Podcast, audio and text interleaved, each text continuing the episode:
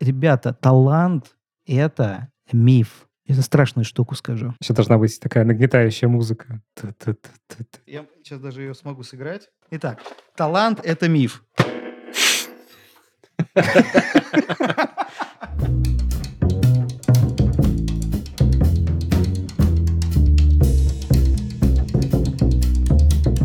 Всем привет! Это подкаст Хоба 134. Отличное число.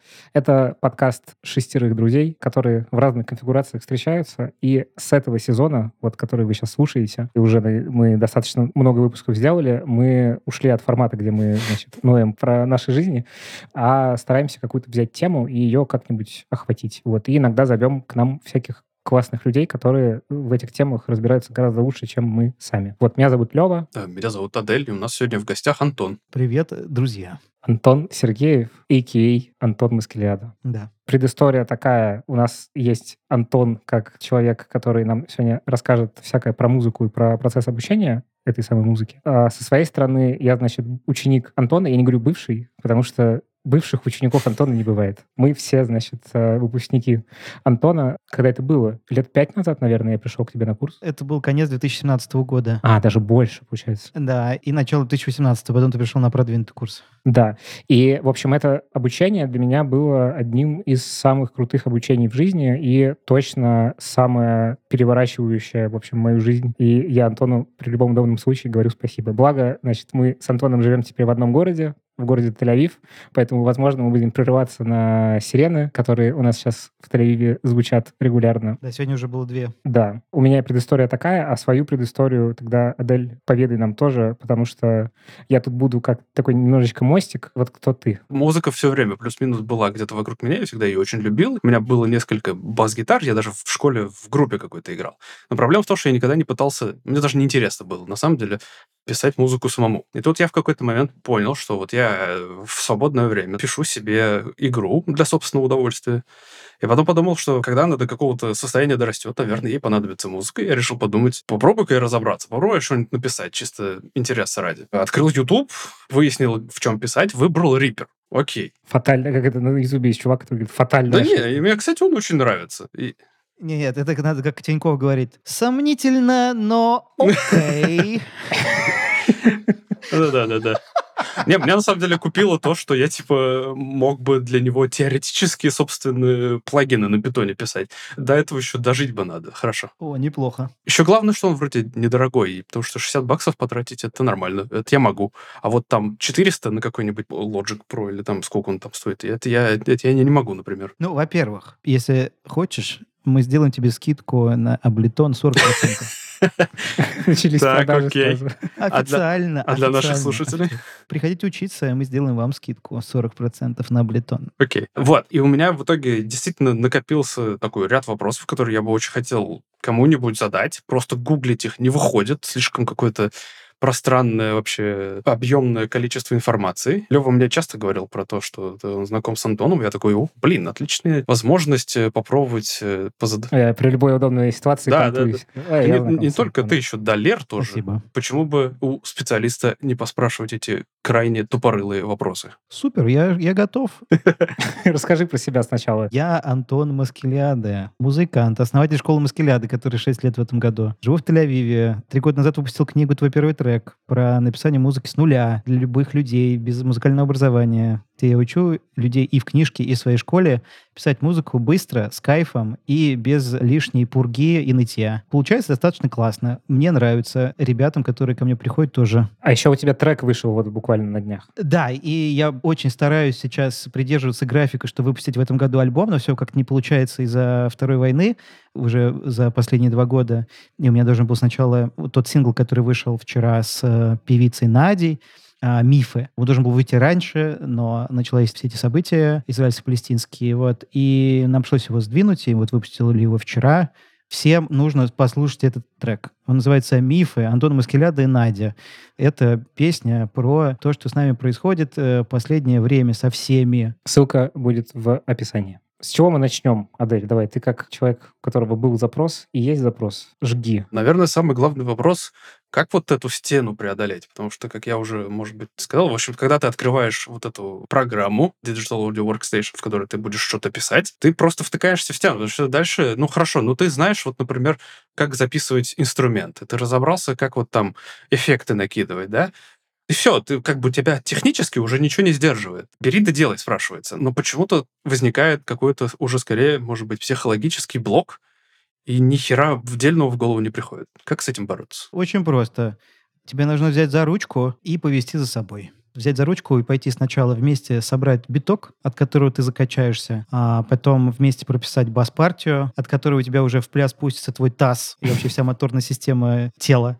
Потом гармонию, чтобы заплакать, потому что это будет очень красиво и атмосферно. Ну а в конце, если ты сам решишь спеть, например, или написать какую-то мелодию, чтобы можно было подпевать, насвистывать, и этот трек уже кому-то уже даже и показать за пределами своего родительского чата. То есть очень важно, мне кажется, на этом этапе иметь проводника, который покажет, что вот как это делать, вот как это просто, и вот как здорово у тебя получается. Потому что одному действительно стрёмно, сложно, у тебя еще внутренний критик, который тебе говорит, слушай, что ты здесь делаешь вообще?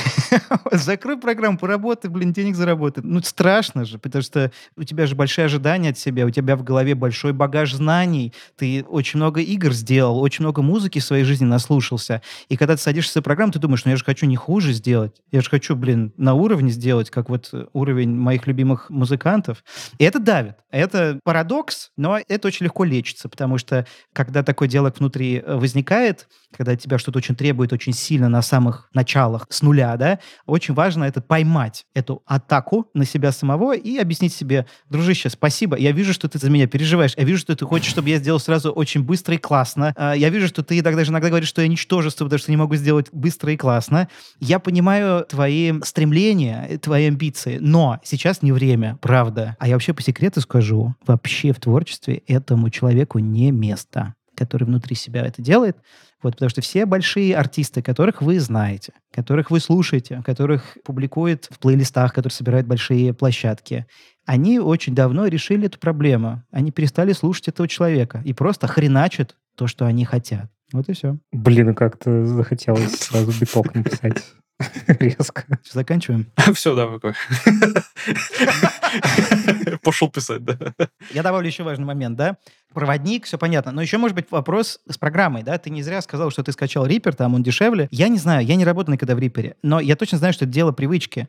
И я, прежде чем подойти к Ableton, Ableton программа, в которой я работаю, в которой я учу ребят писать музыку, я перепробовал все на тот момент программы, которые можно писать музыку. Это был Cubase, Nuendo, SoundForge Acid, SoundForge Classic, Logic. Я получил сертификат преподавательский по Logic.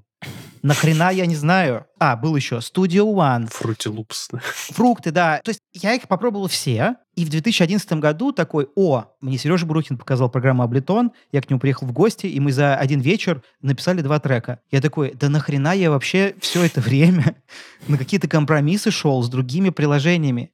Я прям помню это состояние, состояние такой, знаете, куража Типа, я могу все. Раньше со старыми программами как будто перед тобой разбросали куча кусочков пазлов, и ты собираешь небо. Вот. А когда ты открыл Абleton, тебе разбросали пазлы, но они пронумерованы, и ты собираешь какую-то очень красивую картину, и ты видишь циферки, и ты понимаешь, куда что надо ставить. У тебя уже, знаешь, типа э, рамка, и ты ты уже ставишь нужное место этот пазл. Ты не тратишь время на поиски, на сложности, ты сразу знаешь, что делать. И это меня, конечно, поразило.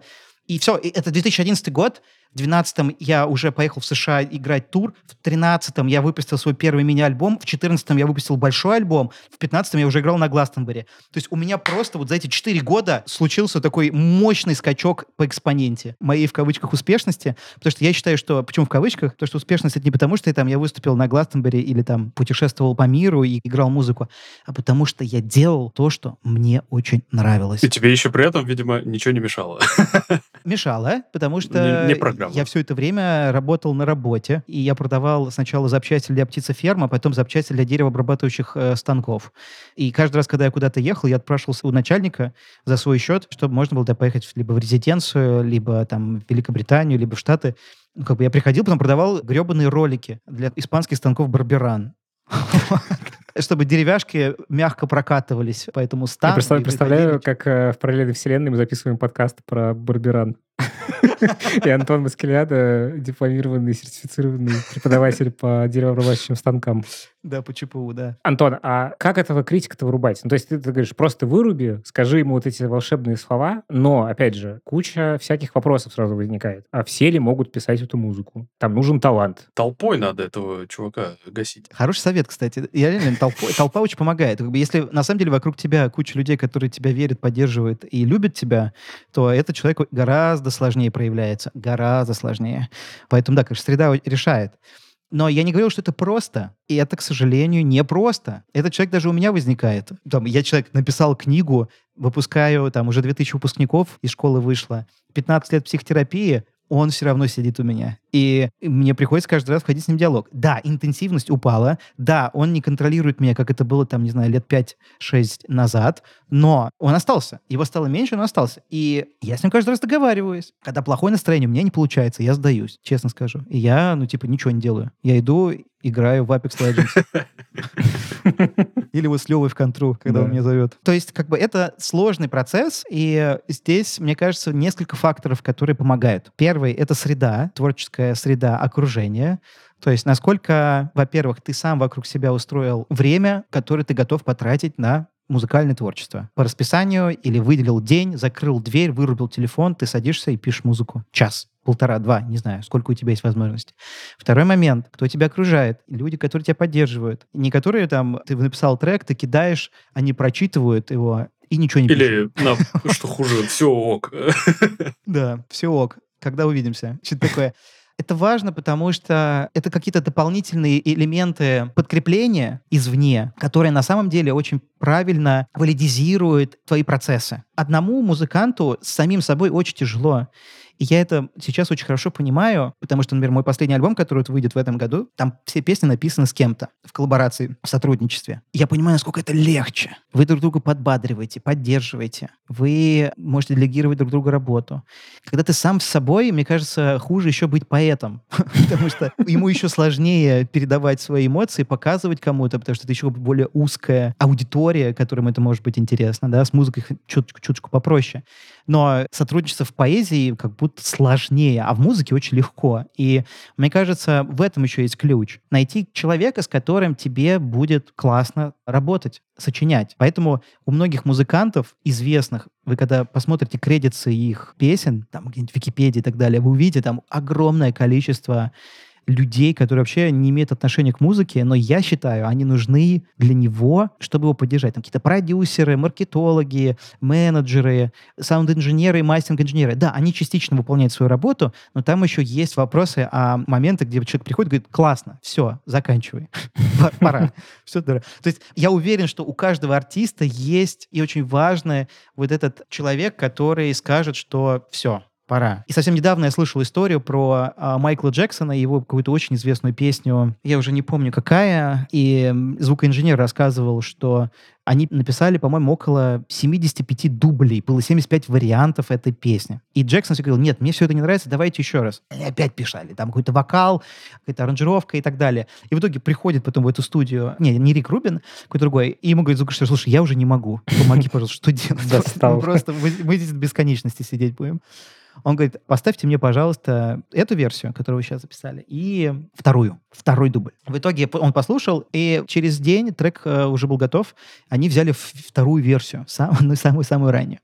Потому что вот эта дорожка, цепочка от второй до 75 версии, это дорожка прокрастинации. Дорожка того, что нету человека, который скажет, пора, хватит потому что когда внутри тебя этот инспектор обладает большой властью, тебе очень сложно принять то, что у тебя что-то здорово получается, даже если это действительно здорово. Тебе иногда нужно положиться на кого-то извне. Поэтому, резюмируя все, что я сказал, внешняя среда, твоя организация времени, проводник, отношения с самим собой, потому что если у тебя очень жесткие блоки, то тут надо обратиться к психотерапевту. Нечего придумывать себе, да? Болит зуб, идешь к стоматологу. Не можешь писать музыку, как не стараешься, идешь к психотерапевту. И последнее — это коллаборация сотрудничество с кем-то еще. Мне кажется, вот такая комбинация из пяти, смотрите, пять пальцев, как в кулак собирается.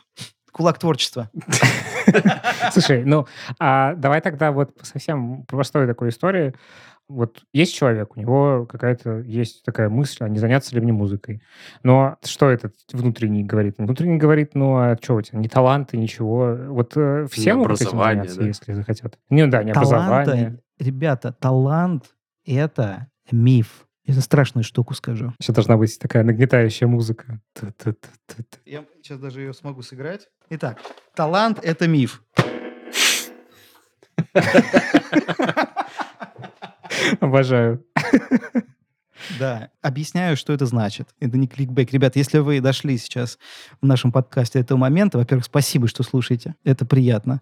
Во-вторых, это не кликбейт. Ну, то есть я очень многих людей повидал на своих курсах. Я могу сказать с уверенностью о том, что таланта не существует, а существует просто интерес и какая-то комбинация страхов и блоков, которые человеку мешают двигаться к тому, что ему любопытно. Соответственно, человек талантливый — это человек, который с удовольствием, с радостью делает то, что ему интересно, и автоматически развивается, потому что он тратит на это время и становится все круче и круче. А человек, который считает себя неталантливым, на самом деле он талантливый, просто у него есть какие-то сложности. Ему есть сложность, может быть, сложность выбора, может быть, сложность каких-то обязательств перед другими людьми, может быть, сложность освободить время для себя любимого, время для творчества. Может, он до хрена работает, может быть, на работе просто его мучают так, что он приходит вечером домой, а у него уже сил ни на что не хватает.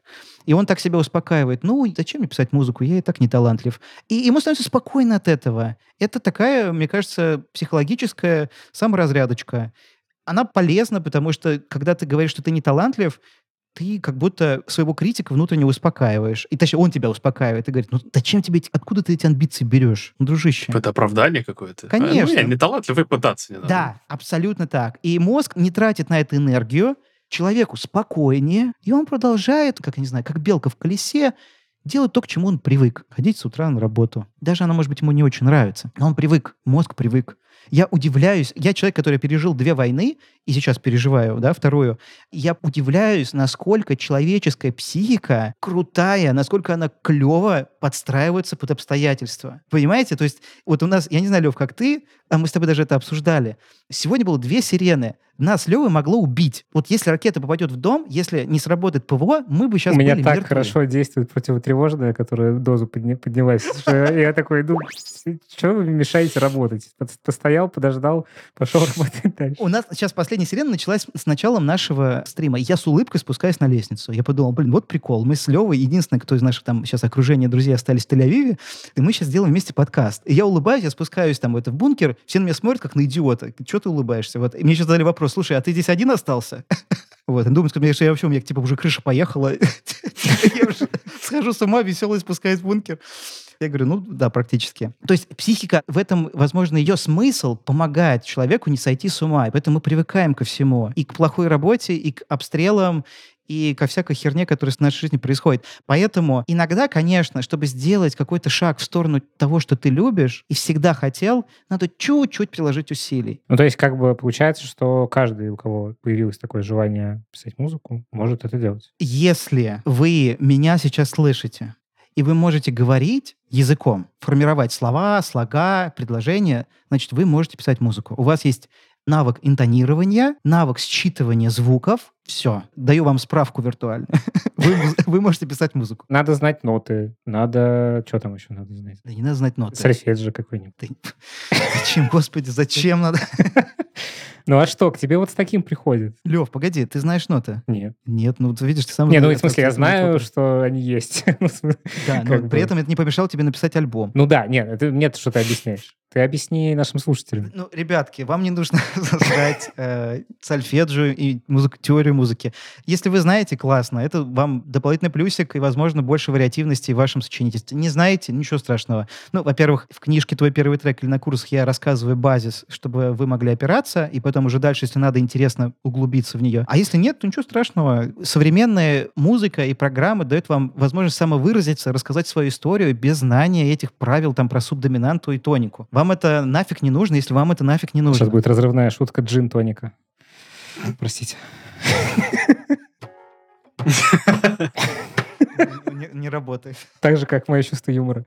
То есть начать нужно с проводника все-таки в каком-то виде. Если тебе сложно, то да. Если тебе не сложно, ты уже сейчас начал. Ты уже начал смотреть ютубовские ролики, или там уже купил мою книжку, или уже сам фигачишь музыку. Если все еще сомневаешься, то я считаю, что нужен проводник.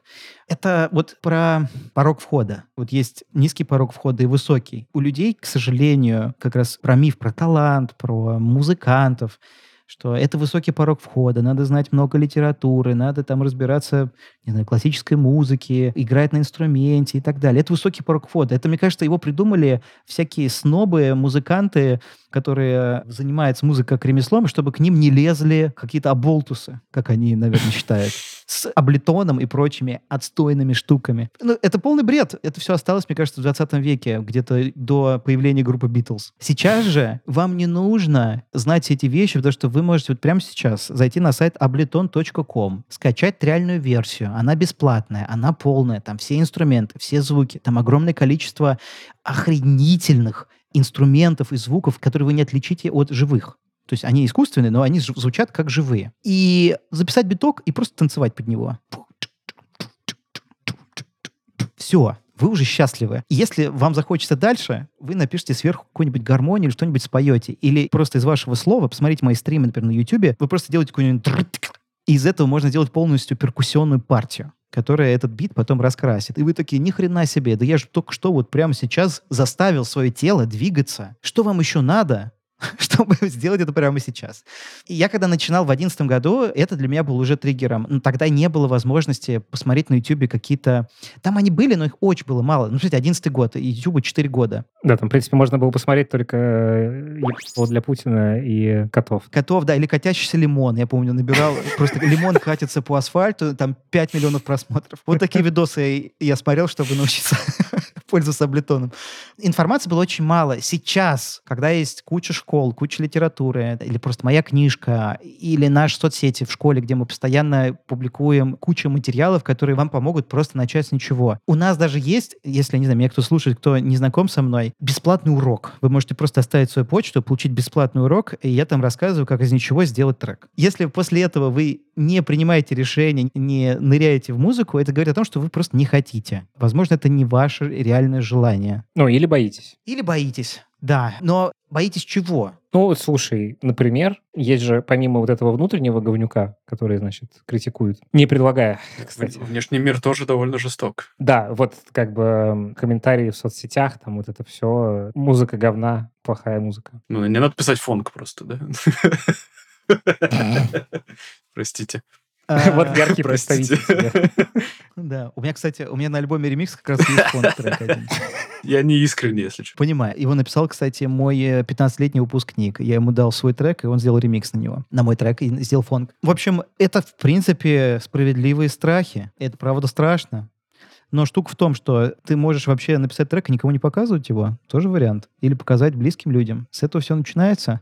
Я первые треки писал в стол вообще. Или публиковал их в живом журнале. Помните такой блог? Да. ЖЖ. Мне раз какое-то время живой журнал пишет, давно вы не писали в журнале? Слушай, мне пришло, три дня назад мне пришло письмо, что моему блогу 19 лет. Боже мой. О, кстати, это, мне кажется, будет в тему нашего разговора. И мне стало интересно, а, а что я, Антон э, Маскеляда, 19 лет назад писал в этот блог, когда мне было там 17 лет. И я захожу, и смотрю свой первый пост. Типа, мы ездили с другом писать демку музыкальную, и мой пост такой, послушал, полное говно, ничего не нравится. С такой музыкой надо играть в переходе через Рязанский проспект. Именно через Рязанский проспект. Ну, да, там просто это переход, где не проходят люди вообще. Вот, а, я в этом панч. себя унизил. Да, я себя ага. унизил таким образом. И я смотрю на этот пост и говорю, Антон, господи, Вот с чего все начиналось. И что? И что, Антоха? И что дальше? А дальше? Ты начал играть эту музыку на квартирниках, в общаге РГГУ, каких-то друзьях, в клубе «Матрица», который потом закрыли. Из-за тебя? Да мне не важно. Это не важно совершенно. Я в каких-то заброшенных станциях, ракетных станциях в Подмосковье, под Воскресенском. И это все путь. Это моя история, куча эмоций. И я уже постепенно все это забыл, потому что с каждым новым треком, который я выпускал, с каждым новым концертом, который я играл, я ощущал все больше и больше силу и веру в себя. и понял, что я это делаю не просто так, а потому что мне важно проявлять себя, мне важно говорить «я есть», мне важно делать вот эти засечки в своей жизни. Ну что это за жизнь, если я все время остаюсь в конуре? Особенно сейчас. Жизнь может просто остановиться завтра, в любой момент.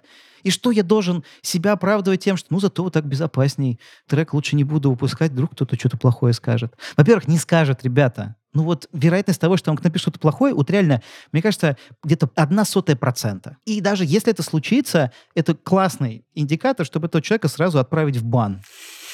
Моментально. То есть это вот как раз про то, что ты говорил про окружение, что как бы это тоже один из способов его фильтровать. Вы можете написать вообще абсолютно любой трек, выкинуть его и чисто чекнуть свою аудиторию, которая вас окружает. Знаете, как лакмусовая бумажка. Кидаешь ее и смотришь, как люди реагируют. Неправильно отреагировал, все, иди в жопу. Не нравится мое творчество, иди в жопу. Мне нравится это делать. Если ты хочешь, и ты уважаешь меня, и ты разделяешь со мной мои ценности, ты уважаешь меня как человека, который идет за своей мечтой и занимается творчеством, будь добр, уважай мое творчество, уважай то, что я делаю.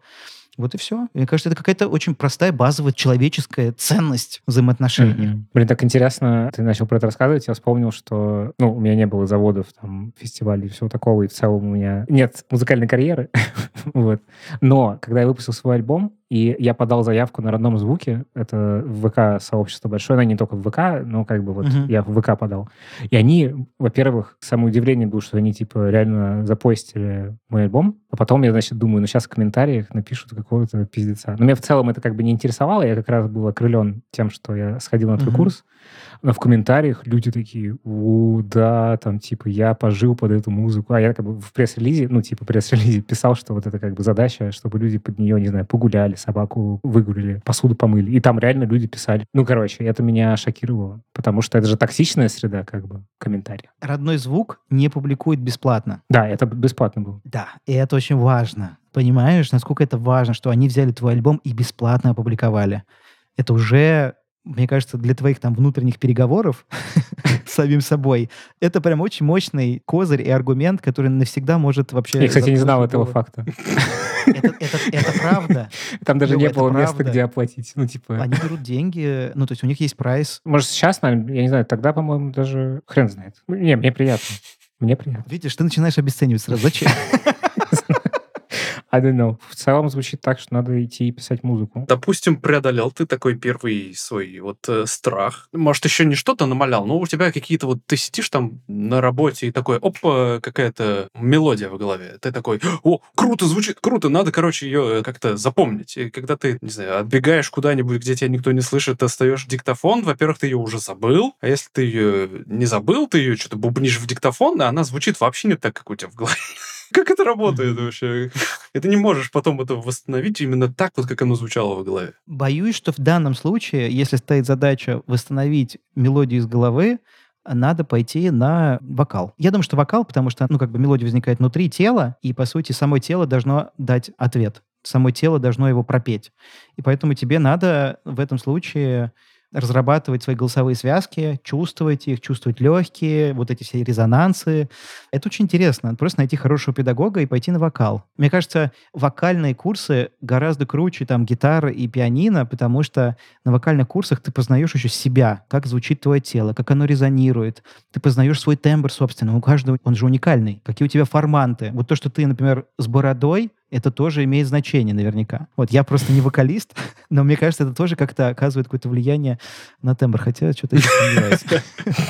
Странное заявление. Слушай, а вот с пением как будто еще больше вот этих барьеров, потому что там медведь на ухо наступил, вот это все. Ну, это если плохой педагог. Просто надо найти хорошего педагога. Вот и все. Если нужно, спросите меня, я вам расскажу, кого. Очень полно классных педагогов по вокалу, которые без вот этих вот «у вас с вами ничего не получится», или там ребенка приводит, ему 7 лет, ну, ему уже поздно. Это чисто как это балет, знаешь, да? Таз широкий и вот это все. Да, но балет разный бывает. Плюс ты можешь не обязательно делать карьеру балетную. Ты можешь и ну, пойти на балет, чтобы быть потом танцором. То есть все гораздо шире, особенно, не знаю, в современном мире все навыки, которые ты получаешь в жизни, исходя из своих интересов, они так или иначе тебе где-то пригодятся. Чем ты более мульти, чем ты больше э, неофил, человек, который любит новое, да, тем ты мощнее во всех областях сразу. Вот это, кстати, интересно, потому что как будто еще есть такой барьер в этом месте, что ты, когда думаешь о том, чтобы писать музыку, ты такой, ну это значит, что я должен сделать карьеру музыканта как будто бы. То есть есть такое представление некоторое, что типа либо вот хоти делать карьеру музыканта, либо вообще к музыке не притрагивайся, потому что ну нахрена. Ну не знаю, как вот с разработкой, ты типа вроде... Ну, мне кажется, мы путаем соленое с зеленым. Это просто разные вещи. Разработка — это работа, это ремесло. При этом ты можешь в свое удовольствие сидеть и вечером, не знаю, клепать свою игру какую-то всю свою жизнь. Вот есть э, как раз игра, вот э, Адель говорил про там писать музыку для своей игры. Я вспомнил, я играл несколько лет назад игру Axiom Verge. Не знаю, знаете вы или нет? Это который один чувак сделал? Да, это типа Метроида. Он все сделал сам, он даже музыку написал к ней. Вот. И Это потрясающе большая, мощная работа. Там вышла вторая часть, по-моему, в прошлом году. Я в нее не играл. Я на него подписан просто в Твиттере, я наблюдал за этим процессом. Это невероятно. Если пишешь музыку, надо быть музыкантом, да. Но это же то же самое, это тот же самый внутренний голос, который говорит, ты не талантлив. Следующее, ты говоришь, нет, я талантлив. Дальше его аргумент. Чтобы писать музыку, надо быть музыкантом. Ты готов тусоваться на вечеринках, бухать э, с э, оргами, с арт-директорами, писать кучу треков на заказ. Ты готов так, к такой жизни? Ты говоришь, да, готов. Ну все, значит, иди писать музыку. Это-то у меня таких мыслей не возникает, да, я, допустим, понимаю, для чего мне это нужно.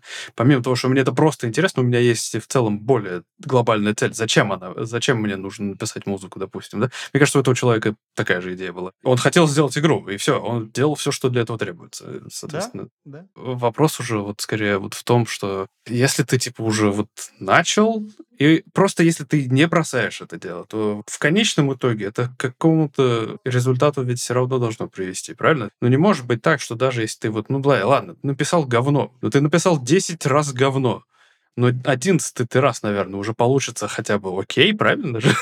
Это же все зависит от того, сколько времени ты в это вложил, сколько ты над этим корпишь, скажем так. Самое еще крутое в том, что не факт, что ты написал говно. Я вот сейчас слушал свой альбом, который выпустил 10 лет назад. Я написал об этом пост. Звучит охеренно. Я не знал даже 95% того, что я сейчас рассказываю ребятам на своих начальных курсах. Каким-то образом я там это сделал. И я прямо с кайфом послушал три трека, которые я там выгрузил. Ну, то есть, мне кажется, это просто отношение к себе самому. Если ты действительно будешь себя, извините, хуй**ть постоянно после каждого трека эмоционально, то, наверное, удовольствие от процесса ты будешь особо не получать, но будешь, наверное, расти по продакшену хорошо, быстро.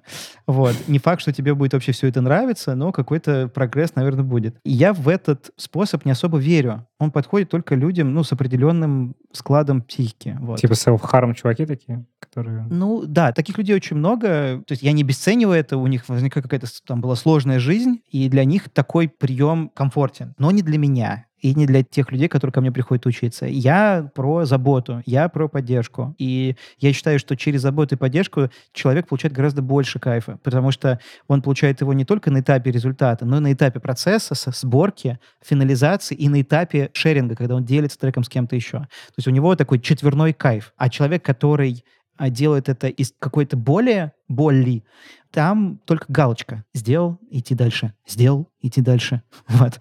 Типа, лучше, лучше. И там уже, знаешь, такая, типа, не про процесс, а Похоже на про мой чек- кошмар. чекбоксы. Ночной. И, кстати, так тоже можно добиться успеха такого визуального. Но кто знает, что эти люди чувствуют внутри? Никто ничего не знает. Вот они получили Грэмми, держат его в руках. а Но Dead Inside. Да, а внутри там может быть очень странный диалог. А вообще есть какая-то плохая музыка, Антон? Плохой музыки нет. Есть музыка, которая тебе может нравиться, а которая тебе может не нравиться. Но плохой музыки нет, потому что любая музыка, которую ты слушаешь где-либо, она была выпущена автором для чего-то. И когда ты говоришь, что плохая музыка, например, этому человеку, или вообще говоришь про эту музыку, что она плохая, ты как будто намеренно зачем-то, непонятно зачем, обнуляешь труды и творчество другого человека. Зачем? В мире, где и так до хрена хейта, все друг друга ненавидят, ты создаешь этого хейта еще больше. Для чего? Только если это не дабстеп, да? Дабстеп не любят все. Мы раскручиваем Антона. Э, Нормально, нормально, классно. Но, в смысле, у каждого есть свои любимые, нелюбимые жанры. Мне, например, мне очень сложно слушать металл-музыку, все виды поджанра металла. Чисто на физическом уровне очень сложно слушать. Но я никогда не позволяю сейчас особенно себе говорить о том, что это плохая музыка. Это просто музыка, которая мне не подходит. А к тебе приходят на курсы Металлист. металлисты. Да, иногда есть. Ребята хотят делать э, какие-то электронные подложки или какие-то очень агрессивные треки. Ну, не очень часто, но мне кажется, человека 3-4 за все время приходило. Угу. Блин, как-то все это воодушевляюще. Вот у меня была ситуация, где я такой, хочу сделать э, саксофонную партию. Захотелось. Ну, вот у меня есть песня конкретная, где я охереть как люблю, как звучат саксофоны. И я такой, я до хера времени потратил, нашел какой-то похожий инструмент, типа саксофона. Звучит как саксофон. И я такой, ну все, я сделал себе партию и за этим саксофоном. Но звучит как говно. Я провел очень много времени, чтобы вот попытаться добиться такого же звучания, но у меня ни хера не получилось. Что делать? Ну, очень просто. Здесь два пункта. Первый — это тембр. Возможно, если ничего не получилось, похоже, то, скорее всего, может быть, ты не ту VST-шку взял. Есть классные VST, которые реально клево звучат. Это первый момент. Второй момент — это контекст. Сам по себе саксофон звучит отстойно. Если ты не джазовый музыкант, который на нем импровизирует, или там не, не Колин Стэтсон, великий совершенно бас-саксофонист, который выпускает там сольные альбомы, и мой любимый артист вообще из вот этой категории ребят — музыкантов. В других случаях, когда ты пытаешься MIDI прописать партию саксофона искусственно, конечно же, очень важен контекст. И тут уже вступает в роль аранжировка. Саксофон звучит на фоне чего? Кто ему помогает? Бас или гармония, или какой-то синтезатор, или какая-нибудь бочка ровная, кривая, дабстеповская, может быть. Да, или металл-бочка какая-нибудь музыка — это про отношения. Поэтому сложно написать одну партию и ждать от нее, что она сейчас тебе раскрасит трек, и ты в него влюбишься. Нужно писать аранжировку. Ну, справедливости ради, в этой партии практически саксофонное было соло, но на нем, очевидно, было очень много эффектов. Там огромный реверб, эхо, э, вот с какой-то там сатурейшеном, явно что-то вот такое вот, магия какая-то. Но ни бита, ни, ни фона, ни ритма, ничего такого не было. Так, это соло саксофона, это соло саксофона может сыграть человек, который играет на саксофоне. это очевидно. Если ты хочешь, чтобы это было на том же уровне, тебе надо владеть инструментом. Если ты не владеешь им, но тебе нужны соло саксофона, то у тебя тут два пути. Либо прописывать MIDI-нотки какой-то своей аранжировки так, чтобы они были похожи на оригинал, то есть можно снять оригинал. В Ableton это легко делать. Ты прямо записываешь аудиокомпонент, переводишь его в MIDI, он автоматически сам расставляет тебе ноты. Вот, это немножко читерство. Но если очень хочешь, можно так. Я разрешаю. А второй путь, ты можешь взять просто луп какой-нибудь саксофонный и его по-своему подстроить. То есть какой-то другой саксофонист записал для тебя саксофонную партию, чтобы ты его использовал в своей треке. Ты ее берешь и используешь. Он будет звучать прекрасно. Роялти потом отчисляет, да, только? Обычно ты покупаешь лицензию, ты можешь использовать как хочешь. Ну, есть бесплатные всякие еще лупы. Примечательно, что я держу в руках сейчас, Антон, книжечку, которая со мной в Израиле, и это конспект э, с твоего курса. Я сейчас смотрю там дерево. Офигеть комнаты. Отлично. Да, и она со мной, приехала в Израиль, как и другая книжка с начального курса тоже. Потому это с Advanced, насколько я могу понять. Спасибо большое, Лев, очень приятно. А с чего вообще, вот если хочется что-нибудь купить? Ну, ничего нет. Вот с чего начать? Я еще думал, может, наушники или мониторы купить. Ну, что вообще? Что важно? Я думаю, что надо взять две вещи и поделить одно на другое. Первое — это твой бюджет. На ноль не делится. Это взять твой бюджет и в знаменателе э, написать твой интерес. А что ты именно хочешь? Ты хочешь большой звук, честный. Ты хочешь э, классные наушники, чтобы слушать все нюансы и слушать свою любимую музыку на высоком разрешении. Или ты хочешь какой-нибудь синт, чтобы сделать звук, как у Брайана Ина или какого-нибудь там, не знаю, группы Radiohead. Ты отсюда идешь, и, соответственно, ты смотришь свой бюджет, сравниваешь его с э, деньгами на эту штуку и думаешь, так, насколько мне это действительно нужно. Не, ну есть какой-то минимум, подожди, ну вот это понятно, что там дальше много чего, но как бы без чего, вот э, я знаю, что ты рекомендуешь ребятам, которые приходят к тебе, ну что-то иметь, вот что? Весь мой последний альбом написан на клавиатуре ноутбука. А, то есть уже все. Блин, у меня маленький стол, у меня нет места поставить сюда еще какую-то клавиатуру. Ну как бы я пишу все на клавиатуре ноутбука, меня это вообще не парит. Все полностью устраивает. А наушники? Наушники есть, да. Наушники это, для меня это важно, потому что я занимаюсь продакшеном. Просто я не уверен, что ну, как бы это нужно начинающему музыканту, нужны наушники там за 35 тысяч рублей. Это будет, возможно, слишком дорогая трата, и, и человек даже не поймет, за что он отдает деньги. Отвечая на ваш вопрос, если вы хотите, вот вы написали трек, и думаете, так, а что дальше? То я дальше советую потратиться на хорошие наушники, чтобы в хорошем разрешении все слышать, на, возможно, какую-то маленькую бюджетную MIDI-клавиатуру, чтобы ручками играть на лотке, от этого отдельный кайф в процессе. И дальше уже следующий этап, если вы хотите уже подержать в руках звук, ощутить его телом, вы уже присматриваетесь поглядывайте на мониторы и звуковую карту, чтобы эти мониторы можно было подключить. Мониторы, в смысле... Мониторы — это колонки, а, мониторные колонки с честным звуком. Вот. То есть там уже начинается ценник от 400 э, долларов и выше за пару. А типа какие-нибудь Ямахи? Ну, типа. Ямахи, какие-нибудь CSS5 или Маки, Presonus, JBL. В общем, вариантов много. Просто берите, которые нравятся вам по внешнему виду, и по бюджету подходит. Они все примерно одинаковые. Класс. Ну, отдельно, конечно, от меня, если вы любите Ableton, то, конечно, это не обязательно совершенно покупка, но Ableton Push кайф. Да, сейчас уже третий вышел, но он дорогой. Да, странно. Плюс еще там есть копия Абletона. Ребята, я не понимаю просто, я не понимаю, зачем вам эта профессия? Вы когда идете, я не знаю, вы идете на улицу гулять, вы думаете, что вы должны стать профессиональным прогульщиком или бегуном? Не, я, я думаю, вы будет катаетесь... ли сирена, пока я гуляю. У меня такой сейчас образ мысли. Вы садитесь на велосипед, вы хотите победить в каких-то во всех гонках в мире, вы хайкаете на гору, вы хотите на Эльбрус забраться? Это Я же не может так. быть, кстати, хотел. И так же работать с музыкой? Я нет. Просто там все время умирают, умирают люди, когда туда собираются. От боли в коленках. Короче, вам не надо превращать музыку в профессию, не надо ее превращать в прыжки в длину. Это просто классное хобби, как пойти выпить с друзьями, как пойти и погулять с собакой, или покататься на велике, или просто поплавать. Вы сели вечером, сделали биток, чтобы в него потанцевать, выпустить трек, кинуть друзьям. Но это может же привести тебя к тому, что ты захочешь, не знаю, карьеру делать музыкальную. Это же тоже норма. Может, ко- да может, конечно. Просто это не обязательная, единственная прямая связь, uh-huh. что типа пишешь трек, становишься музыкантом, не становишься музыкантом, лох. Нет, ну, ребят, просто по кайфу все должно быть. Ну, расслабьтесь.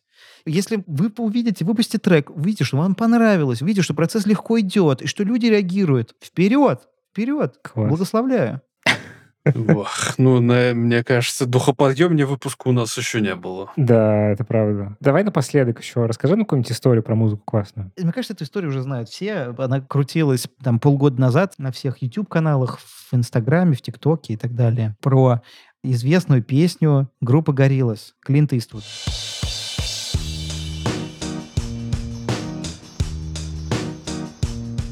Самый главный мотив, с которого трек начинается, ребята просто взяли и загрузили патч номер один э, в да. синтезаторе и запустили его. Ну, то есть великая песня, песня, с которой началась группа Гориллас, и главный хит, главный клип нашего детства, вообще символ, один из символов MTV э, начала 2000-х, он начался, и типа 80% трека — это тупо готовый, предзаписанный кусок который уже был предзагружен в синтезатор. Вот, понимаете? Насколько просто, интересно и легко музыканты справляются со своим внутренним критиком. Потому что мы бы подумали, блин, так это же не наша музыка, а мы можем вообще использовать. Я хочу с нам написать. Это воровство. Так нечестно. Не, ну, в смысле, это еще может быть даже до этой мысли ты такой, но это уже миллионы раз уже как бы настолько Или дефолт. Да, кто-то уже наверняка на это уже сделал, да. То есть кому-то даже в голову это не приходит, и потому что вначале все музыканты настолько не уверены в себе, что они находят себе кучу оправданий, почему они не могут сделать просто. И они начинают делать сложно, чтобы каким-то образом уворачиваться от пуль вот этого внутреннего инспектора. Еще, чтобы сказать, что ты ничего не понимаешь, это просто очень сложная музыка. Да, и вот когда ты настрадался, наплакался, писал трек два года, уж тебя от него уже тошнит физически, ты такой, ну, да, музыка, наверное, это не мое.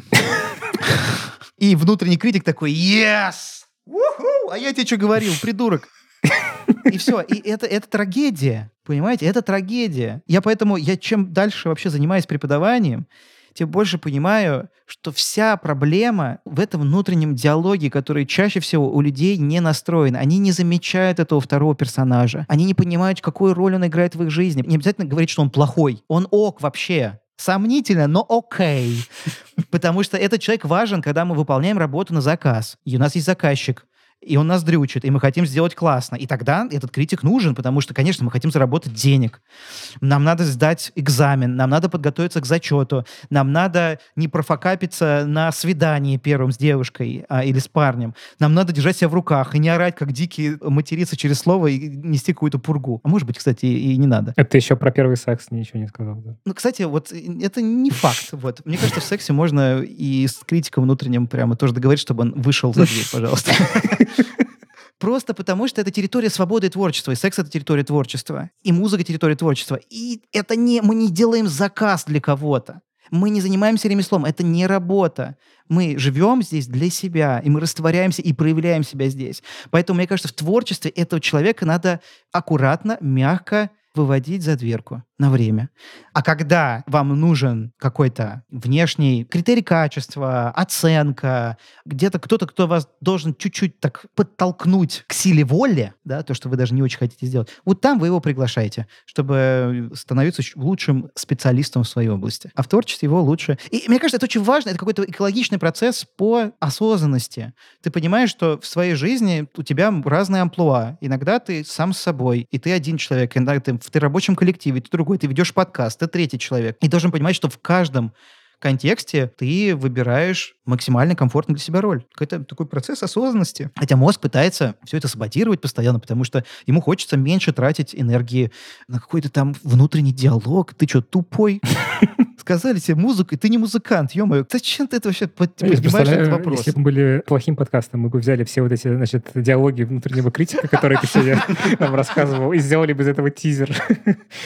И еще вынесли бы в название. Ты тупой. Ты что, тупой? Нахер тебе это надо? Выключи. Музыка. Да. Да, не- типа, хорошей музыки нет, есть только плохая музыка. Да. Мне кажется, это очень важно понимать, что на любые изменения в вашей жизни надо потратить чуточку энергии внутри. Если вы готовы и хотите качественно лучше жить, надо немножечко, немножечко потратить усилий. Чуть постараться. Чуть-чуть совсем. И все получится. Как ты справляешься с критикой школы Маскелиады? Потому что послушать со стороны, то как бы какие-то вот люди-одуванчики приходят учиться музыке. Ничего плохого нет, плохой музыки нет. Значит, э, все эти музыканты профессиональные, душнилые. Ну, есть же такая критика наверняка. По крайней мере, даже я встречал ее такую. И когда я ходил восхищенный и рассказывал, некоторые как-то на меня так смотрели, говорят, что это там сектанты какие-то. К счастью или к сожалению, я не знаю, но ее очень мало. Я сейчас пытался вспомнить, когда кто-то плохое говорил про школу публично. И это был один комментарий, это совершенно удивительная была история, когда мы запартнерились с одним брендом в торговом центре «Авиапарк» в Москве. Большой огромный магазин одежды играл музыку наших выпускников. Это была вообще супер история. Мы собрали им четыре плейлиста, они их все послушали, утвердили. Мы, по сути, подсветили огромное количество наших выпускников. Эта музыка ротейтилась там несколько дней, по-моему, неделю, с утра до вечера в этом магазине шмоток. И где-то на четвертый день в Google картах у моей школы приходит оценка один от девушки, которая говорит, выключите эту музыку, я не могу находиться в магазине, потому что не могу ничего купить, мне не нравится эта музыка, какой-то отстой. То есть она пришла, нашла школу, нашла на Google картах, оставила комментарий. И, ну, как бы, ну, такое бывает. Что я с этим делаю? А я ничего не могу с этим поделать. Ну, это, как бы, мнение человека. Ей может не понравиться моя музыка. Даже это не моя музыка, музыка выпускников, да. Но почему-то она решила на школу это взвалить. Насколько сильно она ее раздражает. Она даже не в отзывах к самому магазину ведь оставила это. Да, она нашла школу именно. Вы можете, кстати, даже на Google картах найти. А я вот сейчас нашел. Нашел ее? Да, комментарий звучит так. Ужас, пока была в магазине, думала я где-то в параллельной вселенной. Очень тяжело действует на психику человека, восклицательный знак, без пробела. Это я не знаю, кто слушает такую музыку. Вопрос, восклицательный знак. Универмаг Тренд Айленд. Уберите эту жуть, если хотите, чтобы клиенты делали покупки в здравом мысле. И все, там прерывается дальше. Ну, что я могу с этим сделать? Ничего, могу вот так посмеяться с вами. Но, как бы, мне неприятно, конечно. Ну, вот такое, да, от э, обывателя. А от профессионального сообщества есть такое какое-то, ну, снобское отношение? Наверняка есть. Ну, вот, э, мне кажется, про сектантство наверняка есть, кто-то говорит, но я это никогда не слышал лично. Ну, я не буду врать. Мгм. Чего я буду выдумывать что-то? Наверняка это есть. Ну, что я могу с этим поделать? Я же не могу нравиться всем, правильно? Ну, я правильно понимаю, что в твоей системе координат это в целом такие э, сильно вылезшие наружу внутренние критики людей, которые дальше идут и... Не обязательно. Это могут быть люди, которым просто не нравлюсь я Мгм. почему-то. Или не нравится моя школа. У них просто другой взгляд на жизнь. Про саксофон. У меня сейчас... У меня это просто переваривается в Его голове. не У остановить. меня просто это Его не переваривается в голове, да, у меня сейчас какое-то противоречие немножко возникло. Вот ты упомянул, что, мол, Если ты хочешь какой-то конкретный вот э, звук саксофона, ты должен уметь играть на саксофоне. Так это что получается? Все, вот барьер. Ты говоришь, что любой может музыку писать, а тут, оказывается, надо уметь играть на саксофоне. Да, не звук саксофона, а сольную партию, как ты сказал. Да? Если ты хочешь сольно сыграть на саксофоне по-настоящему, то, конечно, было бы классно, если бы ты владел этим инструментом. Ну, либо нашел другого человека, который владеет. Либо, да, нашел сессионного музыканта, но важно отталкиваться от запроса. Ну, конечно, это блок. Если ты хочешь играть на саксофоне, но ты не умеешь играть на саксофоне. Тебе Ну, для этого ну, нужно учиться просто играть на саксофоне. Технически это- же, допустим, хорошо, ты мелодию на MIDI, нотки эти раскидал, все развел, там, Да. как это, квантировал, все, Да. звучит ништяк, просто звук не тот. Надо выбрать другой VST-инструмент, чтобы был нормальный звук. Я уверен, что у Native Instruments, можешь зайти к ним на сайт, у них полно саксофонов, живых, настоящих, которые даже могут какой-нибудь тремоло там... Native имитировать. Instruments смотрел я эти паки, что-то как-то мне не по карману. Ну, видишь, это уже другой вопрос. Не слишком сильно хочешь этот саксофон. У них есть, мне кажется, демо-версия. Ты можешь просто скачать демку, поставить, поиграть, потом сохранить. А просто а дальше-то что? Вот ты, ну, ты, типа, захотел ты, хорошо, орган ты захотел. Вот ты что, опять еще там все раз... Едешь в католический собор, договариваешься. У Native есть паки. Они стоят 1200 долларов. Ты покупаешь, и там все-все-все-все-все синты, и скрипочки, и гитары, и акустика, и орган. Все там есть. А тратишь один раз и на всю жизнь. Ну, либо принимаешь решение, что на самом деле тебе не так важен этот саксофон с органом. Или идешь на ребазу или в церковь и платишь там этому, да, чуваку, который играет на органе. Да. Еще есть путь такой. Ты можешь набрать в YouTube звук органа, записать его, сохранить, перекинуть в сэмплер, и в сэмплере уже наиграть орган. Типа сделать свой синт такой Да, органовый. синт из органа. Ну, да. Это чуть сложнее, но тоже вариант. Зато бюджетно. Говоря про синты, кстати, окей, вот нашел я себе синт, классный, если, может, кому-то интересно. А, Vital называется. Бесплатный, кстати. Это же гребаная, опять же, кроличья нора. Ты начинаешь в нем ковыряться, там триллиард параметров, всякие эти энвелопы, эти кривые, это таймеры, господи, компрессоры встроенные туда-сюда. Это проблема вообще или нет? Или так это действительно логически происходит? Есть ли из этого выход? Ты, ты когда уже начинаешь разбираться, тебя это куда-то увозит вообще не туда. Забыл, зачем въехал вообще. Если тебя увозят, и ты кайфуешь, ты открыл окошко, вытащил лицо и кричишь «Уу, seguindo. vai seguindo. То все в порядке. Тебе не надо тормозить. Педаль в пол. Просто несись дальше, пока тебя несет тачка. Только рекорд не забудь нажать, да? Да, это важный комментарий. Если тебе сложно разобраться с этими штуками, я хочешь, я тебе просто дам доступ к модулю про синты бесплатно. Ты посмотришь его, и ты сразу все поймешь, как устроен любой Как синтезатор. это, блат какой-то. Блат, ну что ж поделать? Не надо, спасибо. Почему не надо-то? Я тебе предлагаю подарочек. Это нечестно как-то. Почему нечестно? Вы меня пригласили в подкаст, а я вот такой подарок дам. Лев, я не знаю, что тебе подарить. Хочешь, я тебе тоже? Дай мне, если ты не уезжаешь прямо сейчас из Тель-Авива, дай мне на пару деньков. Оп, один, пожалуйста, если есть такая возможность. Хорошо, окей, давай. Без проблем. Обожаю Блад.